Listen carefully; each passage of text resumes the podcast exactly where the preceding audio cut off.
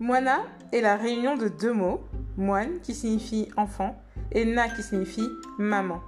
Ces deux mots sont un petit clin d'œil que je souhaite faire à mes racines, puisqu'ils ont été traduits dans ma langue paternelle, léondo, une des ethnies de mon pays d'origine, le Cameroun. Pour ce podcast, j'aurai l'occasion de recevoir des mamans et des papas qui viendront partager avec nous leurs expériences parentales. Et oui, des papas aussi. En effet, je trouve que ces derniers sont encore peu interrogés sur la question de la parentalité. Cela me tenait donc à cœur de pouvoir recueillir aussi leurs expériences et anecdotes sur le sujet. Il ne me reste plus qu'à vous souhaiter une bonne écoute.